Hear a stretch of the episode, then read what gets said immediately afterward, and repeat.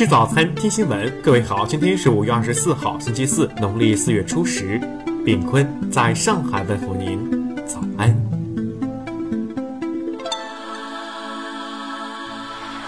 首先来关注头条消息。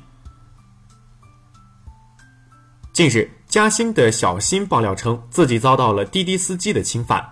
五月二十一号凌晨三点，小新用滴滴叫车回家，在车上睡着后遭司机侵犯，司机用手触摸其大腿和隐私部位。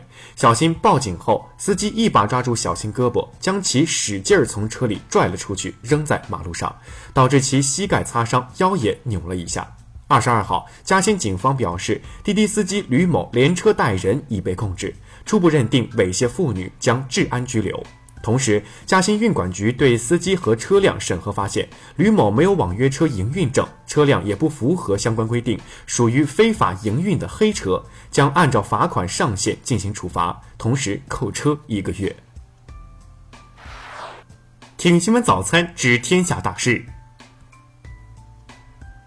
特朗普日前表示，原定六月十二号与金正恩的会面有可能推迟。外交部回应，希望美朝双方能够抓住机遇，平衡地解决各自的关切。针对美要求谈判伊朗问题新条约，外交部昨天称，中方将继续本着客观、公正和负责任态度，同所有有关各方保持对话协商，致力于维护和落实伊朗核问题全面协议。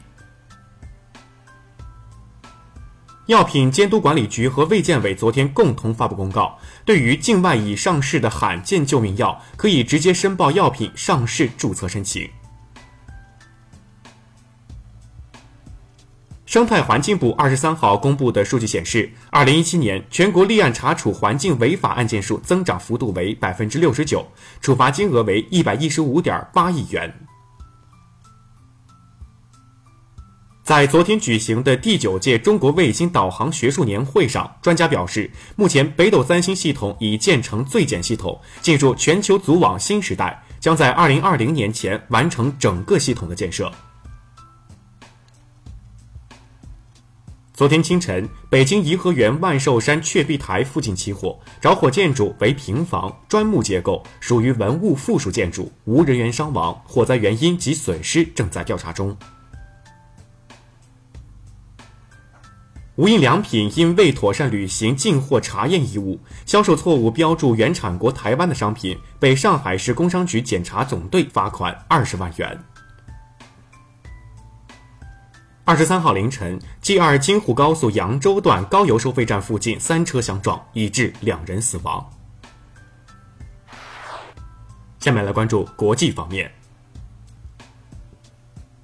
据韩联社报道，社会被捕的韩国前总统李明博二十三号被押至首尔中央地方法院，当地时间下午两点起，在第四百一十七号大法庭首次受审。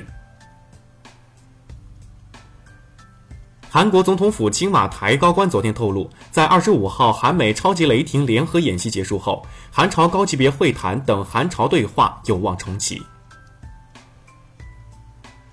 据外媒报道，以色列战机二十三号清晨攻击了位于加沙地带的哈马斯目标。以方称，此次空袭是为了报复巴勒斯坦人在二十二号对以实施越境突袭。二十三号，南非豪登省矿业小镇布拉克潘的闹市区发生恶性枪击事件，事件共造成四人死亡，六人受伤。据外媒报道，马来西亚方面消息称，对2014年失踪的马航 MH370 客机的搜索工作将于5月29号结束。当地时间22号，委内瑞拉总统马杜罗强烈谴责美对委的反复攻击行为，谴责美在委大选后对其实施金融制裁。近日，泰国警方表示拘押了十四名参与集会示威的骨干人员，并以涉嫌煽动罪、涉嫌违反五人以上集会禁令等罪名对他们提出指控。当地媒体报道，印度南部喀拉拉邦爆发的尼帕病毒疫情已造成十一人死亡。再来关注社会民生方面。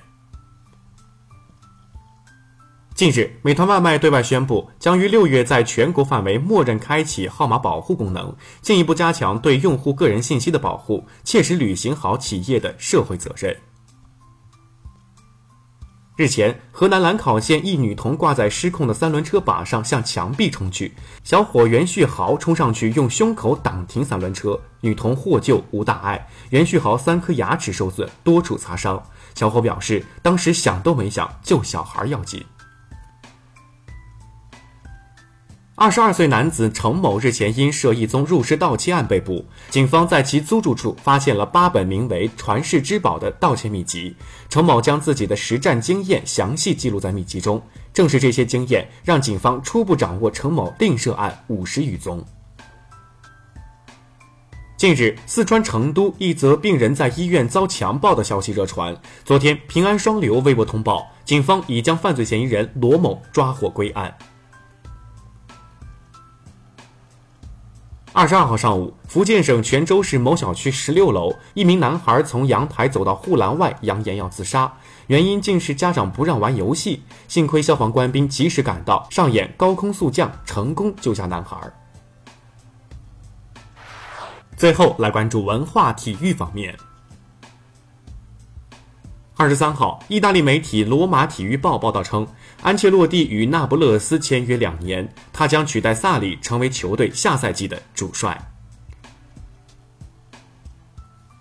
据中国足球协会官网消息，贾秀全出任中国国家女子球队主教练。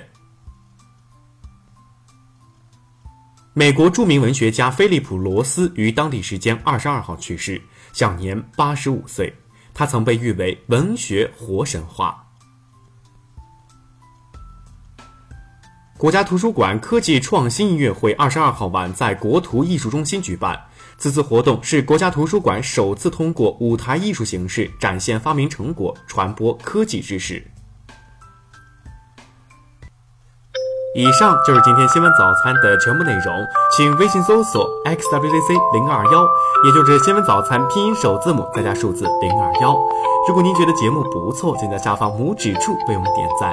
一日之计在于晨，新闻早餐不能少，咱们明天不见不散。